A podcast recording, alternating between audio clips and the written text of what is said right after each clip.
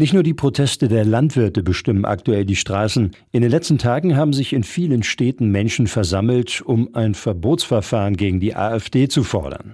Diese berechtigte Debatte dürfe aber nicht ablenken von der Verantwortung, die man vor Ort für die Demokratieförderung hat, sagt Ralf Hermes vom Hamelner Verein Denkanstoß. Und genau dazu hat sein Verein für Februar bis April ein Projekt organisiert. Und zwar werden wir dort in den Räumlichkeiten des ehemaligen Pressezentrums, also das ist der Laden, wenn man reinkommt, rechts, der zurzeit leer steht, eine Ausstellung über die frühen Konzentrationslager im Nationalsozialismus zeigen. Das ist sehr spannend, gerade wenn man es in den Kontext stellt, was machen Extremisten eigentlich? Und das ist damals in der Weimarer Republik in der Übergangsphase Machtübernahme Hitler zum Nationalsozialismus passiert.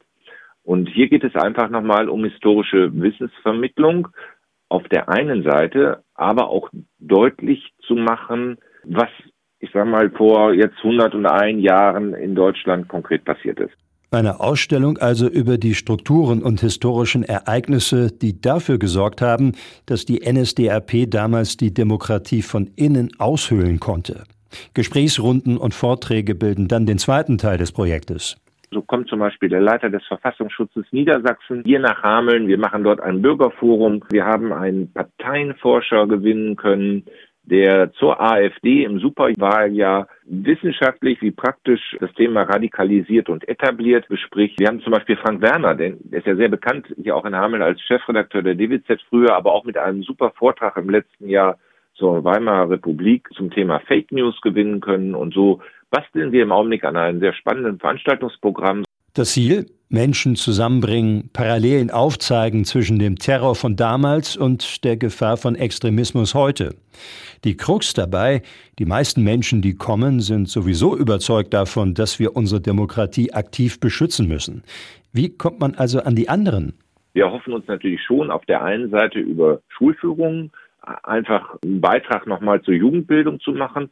Das andere große Appell, Leute, wer sich für die Demokratie einsetzt, der muss einen mitbringen, der vielleicht so ein bisschen zweifelt. Es sind ja Einladungen zum Gespräch. Es sind Einladungen auch zur Wissensvermittlung. Und wenn jetzt zum Beispiel eine Gruppe der Feuerwehr, Jugendfeuerwehr, Deutsches Rotes Kreuz oder Vereine, wenn es da Leute gibt zu sagen, hier lasst uns mal gemeinsam dahin gehen, gelingt es vielleicht auf diesem Wege, Leute mit in solche Projekte zu bekommen, die schon ein bisschen kritisch sind.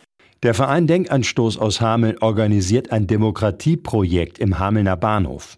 Vom 19. Februar wird für fast zwei Monate eine Ausstellung über die Anfänge des Terrors im Nationalsozialismus und die Parallelen zum Extremismus heute zu sehen sein. Außerdem gibt es ein Bürgerforum und Gesprächsrunden, zum Beispiel mit dem Leiter des Verfassungsschutzes Niedersachsen, einem Parteienforscher, der sich mit der Entwicklung der AfD beschäftigt, und dem Journalisten Frank Werner. Und sobald es losgeht mit diesem Programm, hören Sie das hier natürlich bei Radioaktiv.